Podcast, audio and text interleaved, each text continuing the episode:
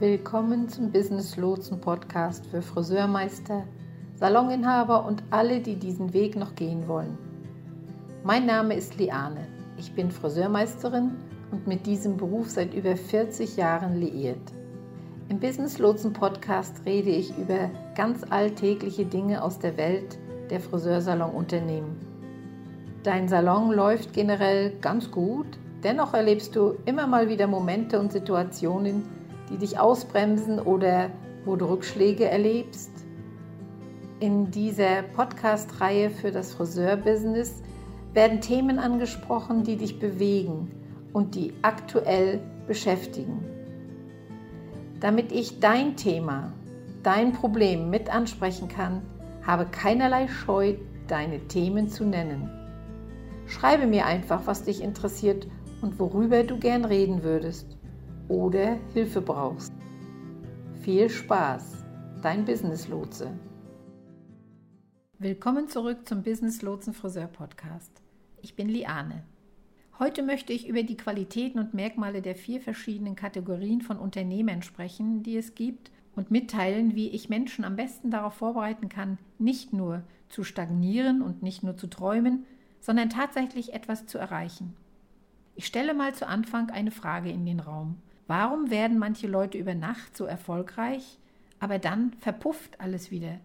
Was macht manche Leute zu Geschäftsinhabern, die einfach im Trott stecken bleiben und bei denen man fast das Gefühl hat, dass sie scheitern, weil sie so viel Talent haben und so erfolgreich sein sollten? Man drückt ihnen die Daumen, aber es klappt einfach nicht. Im Gegensatz zu den Leuten, die anscheinend den richtigen Riecher haben. Es gibt ein paar Leute, bei denen ich denke, Oh, das ist der richtige Riecher, bei denen ich denke, dass sie nichts falsch machen können. Alles, was sie tun, ist ein Volltreffer. Kennst du das auch? Du sprichst mit Bekannten oder Kollegen gerade über eine Person, mit der einige von uns im Laufe der Jahre viel Kontakt hatten, und dann fragt ihr euch, hey, was ist mit dem oder dem passiert? Ich habe so und so schon lange nichts mehr gesehen und gehört. Es war wie, na ja, Sie wissen schon, geschäftliche Triumphe und Sorgen und Nöte und es stellte sich dann heraus, dass Sie nicht mehr wirklich etwas tun.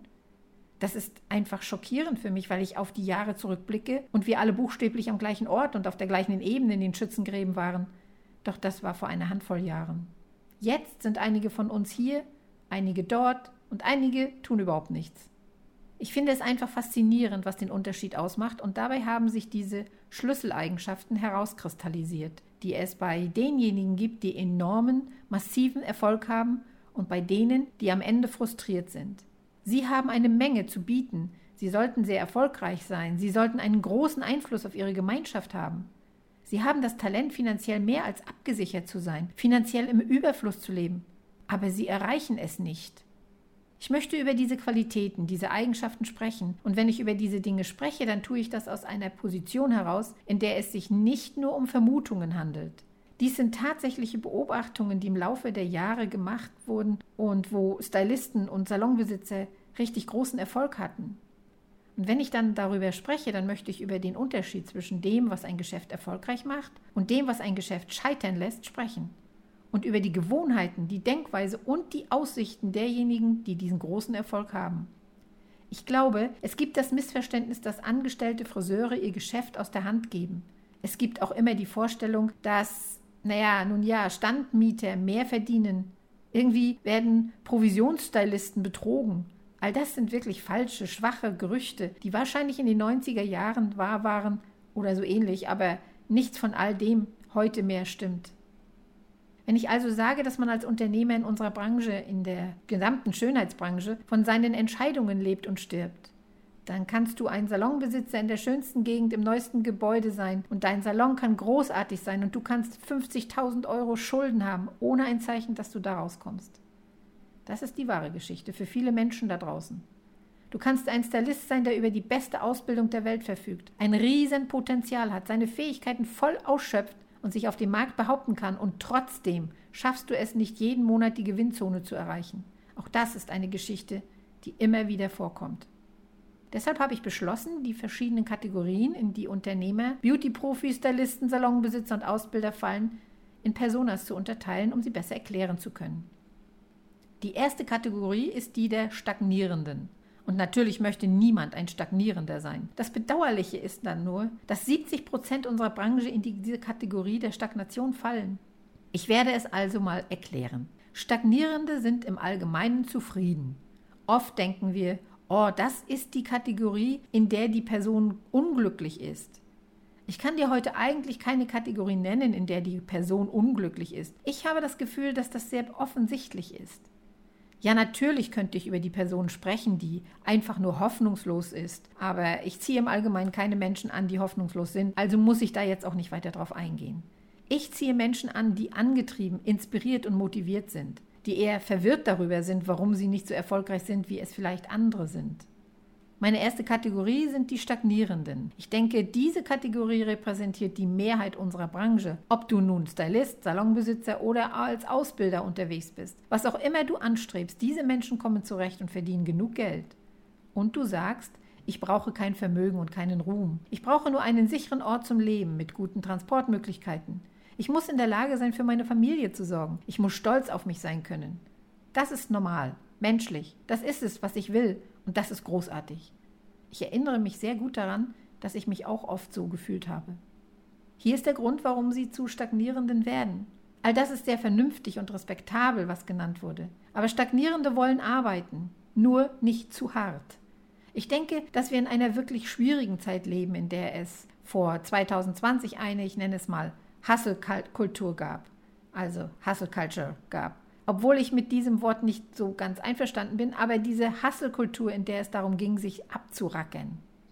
Wenn man sich ein Unternehmen wie Google anschaut, denken viele Leute, naja, man bekommt die Google-Vorteile, die darin bestehen, dass es vor Ort ein Frühstück gibt. Es gibt Mittagessen vor Ort. Sie waschen ihr Auto für sie. Sie haben Friseure vor Ort. Es gibt einen Arzt vor Ort. Man kann buchstäblich nie weggehen. Lange Zeit wurde das als Vorteil angepriesen. Aber jetzt sehen wir uns diese Dinge an und sagen, oh, die versuchen dich in die Falle zu locken und es gab diesen kulturellen Sinneswandel. Nein, du solltest nicht im Büro leben, sondern von zu Hause aus arbeiten. Und für diejenigen von uns, die nicht in ihren Salons sein konnten und mehr mit ihren Familien zusammen waren, wurde uns klar, dass das vielleicht nicht alles ist, was man sich darunter vorstellt. Ich brauche mehr Lebensbalance. Ich glaube, bei vielen von uns ist das Pendel zu weit ausgeschlagen und wir haben uns gesagt, okay, wir wollen diese Google-Kultur nicht, bei der man quasi im Salon lebt. Du wohnst dort, man geht nie weg, du bist immer in Bereitschaft. Die Kunden schicken dir eine SMS, wann immer sie es wollen. Das ist natürlich nicht gesund, das ist extrem. Aber dann schwingen wir in die andere Richtung und sagen, ich will viele Grenzen. Ich möchte mit niemandem sprechen. Ich will nur arbeiten, wenn ich arbeiten will. Meine Auszeit ist meine Auszeit. Und ich glaube, wenn wir in einige dieser anderen Kategorien einsteigen, gibt es andere Möglichkeiten, ein gutes Gleichgewicht zwischen Leben und Arbeit zu finden, wo es nicht so klar und trocken ist. Aber ich denke auch diese Einstellung, dass ich arbeiten will, aber nicht so viel.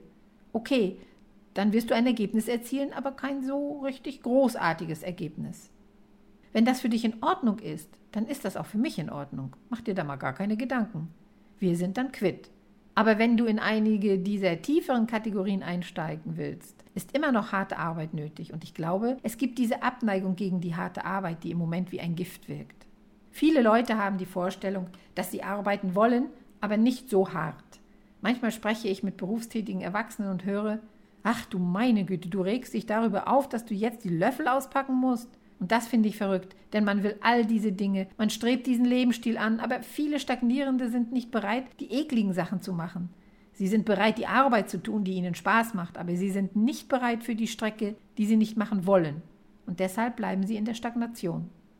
Sie wechseln in der Regel den Arbeitsplatz. Sie glauben, dass ihr Umfeld das Problem ist.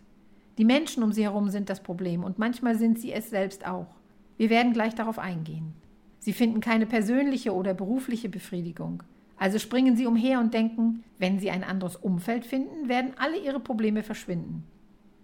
Das Komische ist, dass ihre Probleme ihnen von Ort zu Ort folgen, denn Stagnierende haben einen Mangel an Verantwortlichkeit.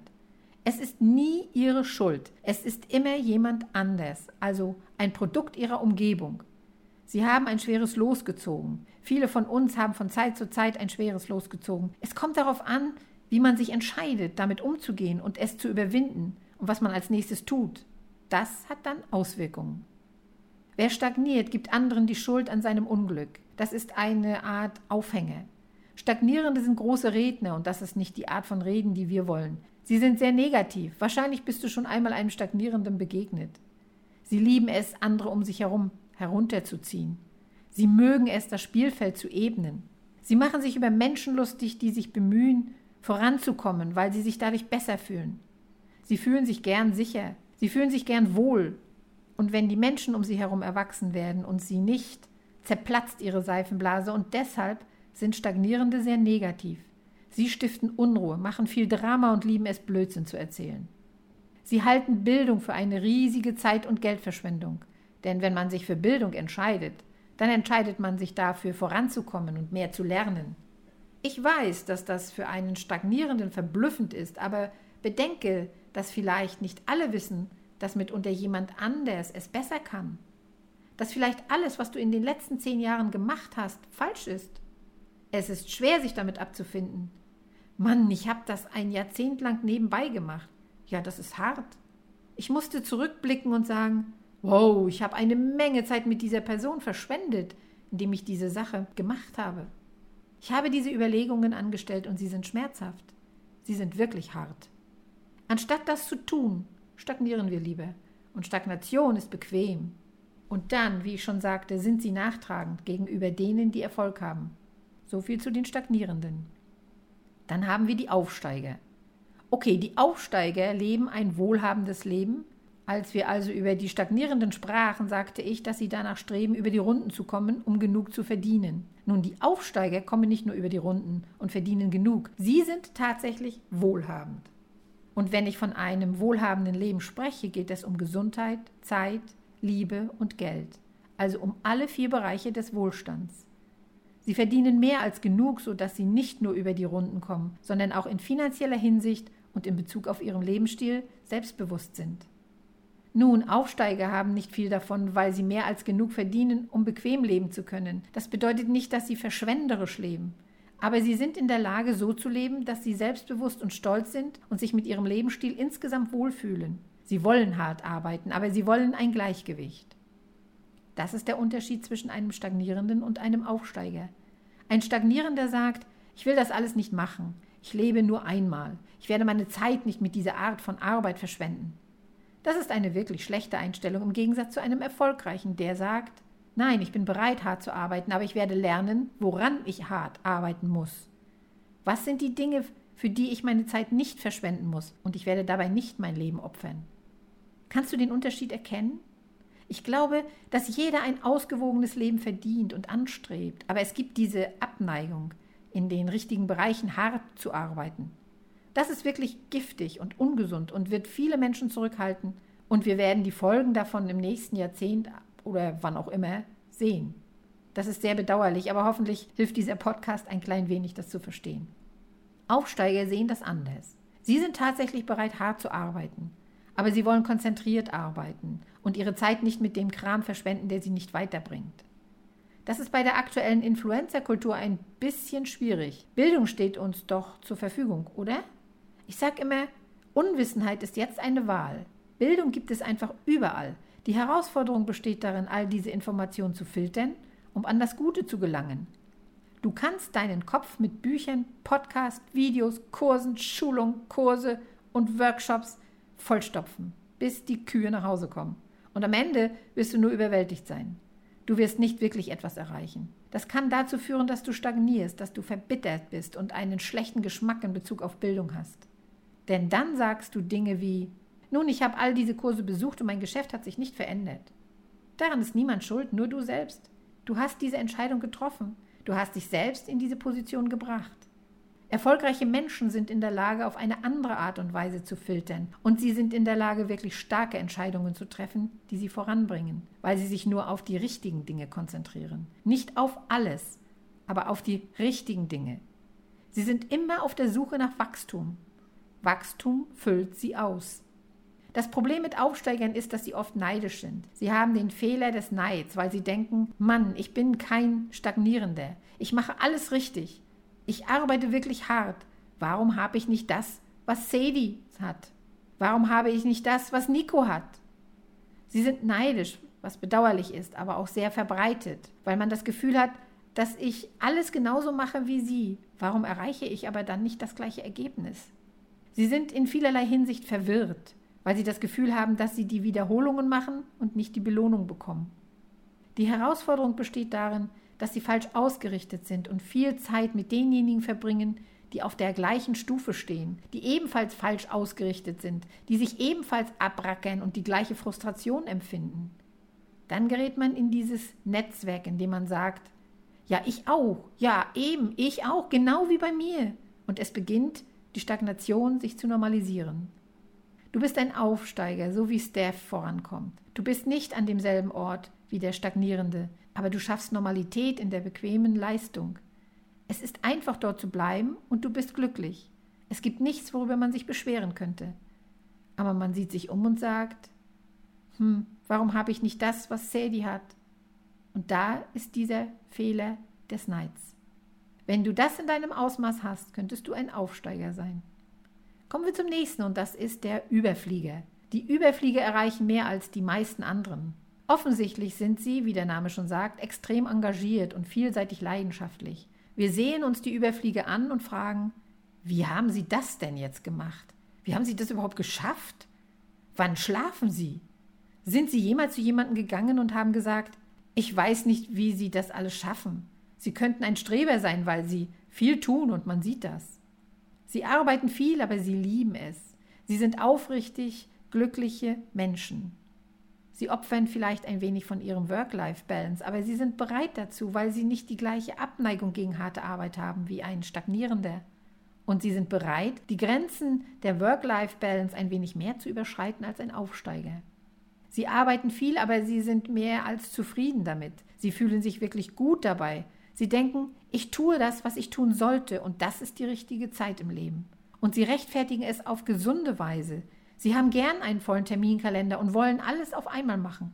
Sie haben zum Beispiel, nur mal als Beispiel, 16 Dinge, die Sie auf den Weg bringen möchten. Dinge wie die Marketingkampagne meines Salons verbessern, den Einstellungsprozess verbessern, das E-Mail-Marketing einführen, die Webseite aktualisieren, einen Plan für die Inhalte der sozialen Medien erstellen, Fotoshootings planen, diesen Monat etwas Lustiges auf Instagram machen.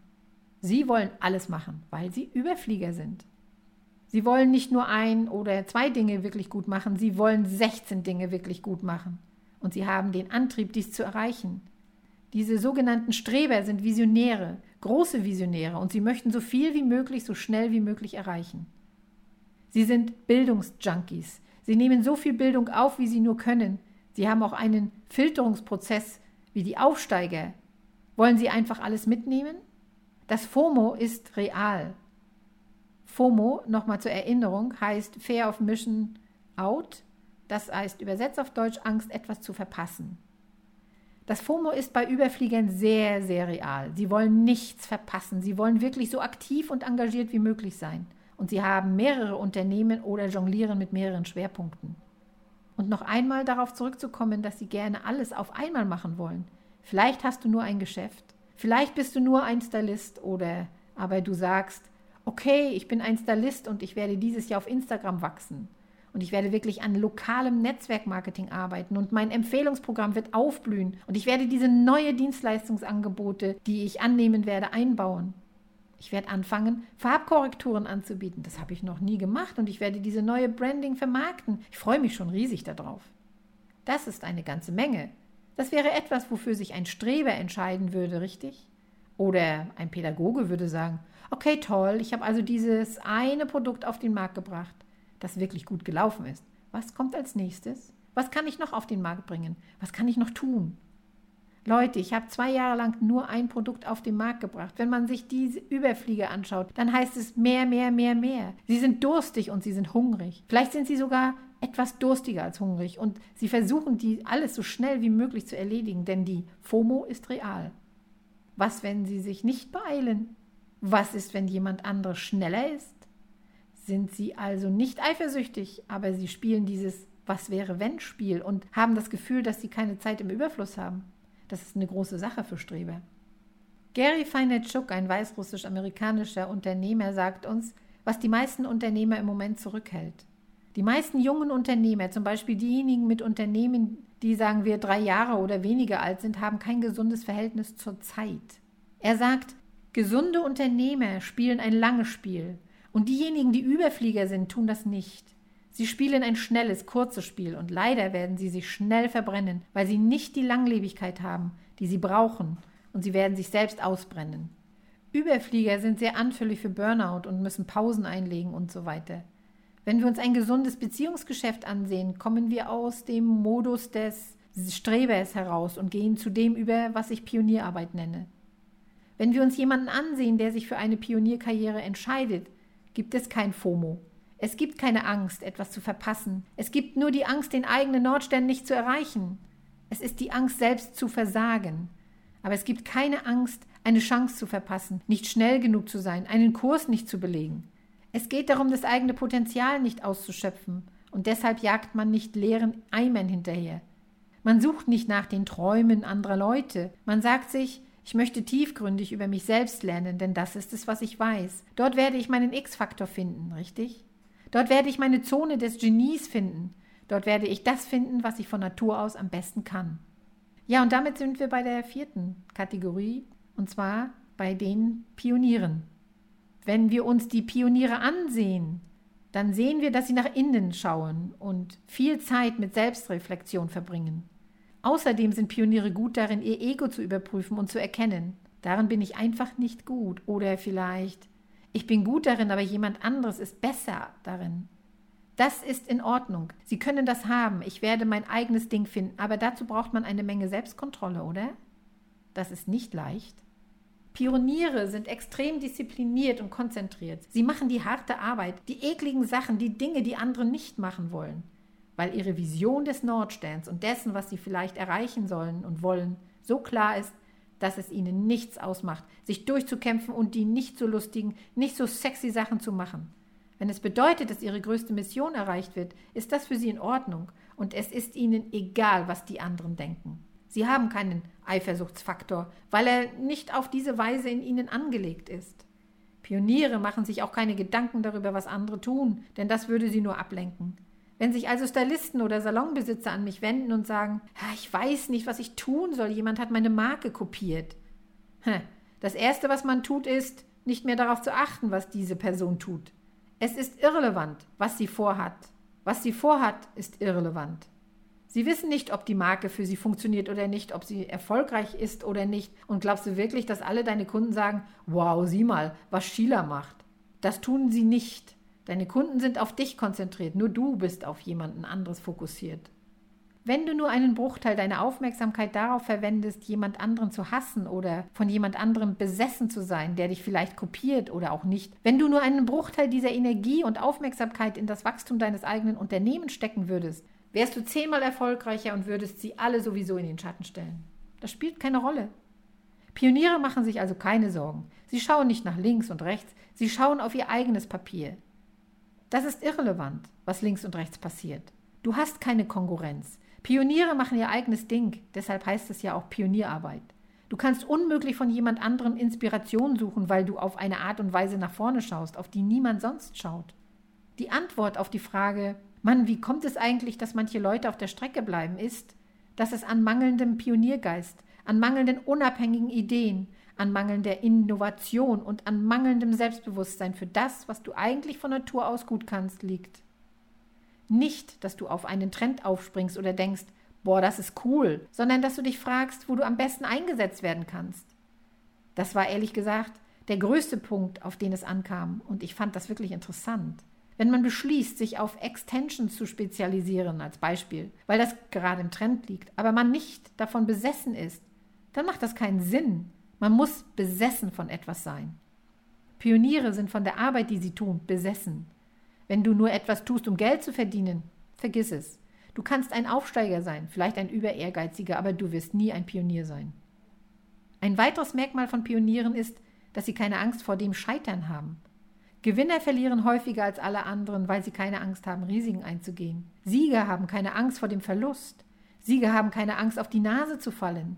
Sieger sind offen für das Gespräch und sagen, ja, ich habe etwas falsch gemacht, aber ich bin auch bereit, etwas zu lernen. Und vor allen Dingen daraus etwas zu lernen. Diejenigen, die Pioniere sind, also die Gewinner, scheitern immer wieder, lernen oft, sind so vernetzt, dass sie die Unterstützung haben, um auf eine Art und Weise zu innovieren, die andere nicht haben. Pioniere treffen auch schwierige Entscheidungen und sagen oft Nein, weil sie nicht so viel Angst vor dem Erfolg haben wie ein Streber. Sie sind in der Lage zu sagen, Nein, das nützt mir nichts. Oder Nein, danke, es wäre zwar cool, sähe schick aus und die Leute würden es lieben, aber wenn es nicht mit meinem Nordstern übereinstimmt, muss ich es einfach ablehnen.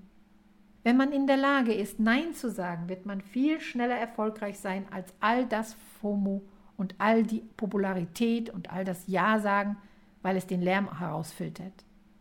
Ich bin der Meinung, dass das Universum uns ständig testet und versucht herauszufinden, wie sehr wir es wirklich wollen. Wie sehr willst du es? Willst du es so sehr, dass du bereit bist, 15 Gelegenheiten abzulehnen, die auf dem Papier so sexy aussehen, damit du dich auf die Sache konzentrieren kannst, die sich im Moment vielleicht langweilig anfühlt, aber auch voll und ganz mit deinen Karrierezielen übereinstimmt? Die meisten Menschen können das gar nicht tun. Sie stürzen sich auf die Eichhörnchen. Sie ergreifen die Chance, sie ergreifen die Gelegenheit. Sie haben Angst, Gefühle zu verletzen und sagen deshalb nicht Nein. Man muss aber Nein sagen, um zu den richtigen Dingen Ja sagen zu können. Pioniere entscheiden sich dafür, weniger besser zu machen und auch sie haben kein FOMO, also müssen sie nicht alles machen. Sie konzentrieren sich auf weniger, auch wenn es langweilig ist, damit sie die Ergebnisse durchgängig sehen.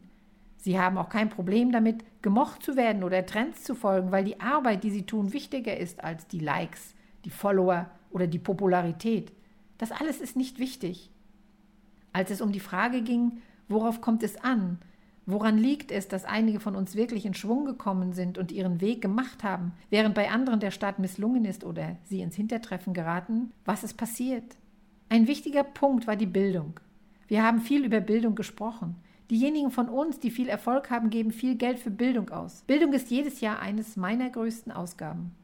Wenn man sich Leute anschaut, die Heimwerker sind oder das brauche ich nicht oder die nicht bescheiden genug sind, um das zu tun, was ich als nächstes sage, einen Mentor zu engagieren zum Beispiel, sind nicht demütig genug, um zu jemandem zu gehen, zu dem sie vielleicht sogar aufschauen und zu sagen, hey, weißt du was? Ich habe es nicht drauf, ich brauche deine Hilfe. Vielleicht ist es ein Stylist, der zu seinem Salonbesitzer geht und sagt, du, ich weiß, ich sehe aus, als hätte ich alles im Griff und ich versuche selbstbewusst zu sein, aber ich fühle mich irgendwie verloren, ich fühle mich überwältigt, ich fühle mich ausgebrannt, ich fühle mich müde. Das ist es, was ein Pionier tut. Sie haben die Demut zu sagen, ich brauche Hilfe, kannst du mir helfen und die richtige Person erreichen, nicht nur die Person, die gerade verfügbar ist. Bitte also um Dinge, die nicht auf der Speisekarte stehen. Fordere dich selbst mutig heraus. Denke daran, dass es keine Angst gibt. Gewinne scheitern häufiger. Und wenn man also in der Lage ist, das Risiko einzugehen, kein Risiko, keine Belohnung, richtig? Sei achtsam mit deinem Netzwerk. Diejenigen, die Pioniere sind, vernetzen sich wirklich intensiv und strategisch, weil sie nicht der Popularität hinterherjagen oder das FOMO sie nicht trifft. Sie sind in der Lage, sich nur mit denjenigen zu vernetzen, die sie tatsächlich weiterbringen können. Und das ist enorm wichtig. Ich erinnere mich noch daran, wie ich im Salon war, wo es Leute gab, die sich entschieden, gehässig oder geschwätzig zu sein. Und man beobachtete sie und dachte, und dein Geschäft ist bestenfalls mittelmäßig. Aber das war normal, weil sie alle herumsaßen und sagten, nun, das ist das Beste, was ich tun könnte. Kennst du die Aussage, dass man ein Produkt der fünf Leute ist, mit denen man sich umgibt? Wie ist die Einstellung dort? Was ist die Energie dort? Ich meine, fragst du dich das? Mache dir klar, was deine blinden Flecken sind. Oft hilft dabei ein Mentor oder der Austausch mit Menschen, die dir Schritt für Schritt voraus sind und die sagen, das ist falsch, das ist richtig oder das ist nicht richtig. Hier versäumst du etwas, hier bist du schwach, hier bist du stark. Und dann wiederum ist man in der Lage, sein Ego und seine Demut an der Tür zu lassen und zu sagen, okay, das sind die Bereiche, an denen ich arbeiten muss. Und schließlich einen strategischen Plan zu haben und sich daran zu halten. Es lohnt sich, es hier im Podcast zu sagen. Wenn du ein Salonbesitzer bist, der gerne Kunden empfängt, aber deine Stylisten verzweifelt nach einer Führungskraft suchen, bist du egoistisch. Du tust nicht das, was dein Unternehmen braucht und du als Unternehmer tun musst. Wenn du ein Friseur bist und einen Traumarbeitszeitplan haben willst, aber keine Kunden zu diesen Traumarbeitszeiten anlockst, betrügst du dich selbst, dein Geschäft und deine Kunden. Man muss strategisch vorgehen und sich daran halten. Das bedeutet, dass man konzentriert arbeiten und wissen muss, was zu tun ist. Ich hoffe, das war etwas hilfreich und hat dir ein wenig die Augen geöffnet. An dieser Stelle, wie immer, alles Gute, viel Erfolg in deinem Business und bis zum nächsten Mal. Dein Business Lotse.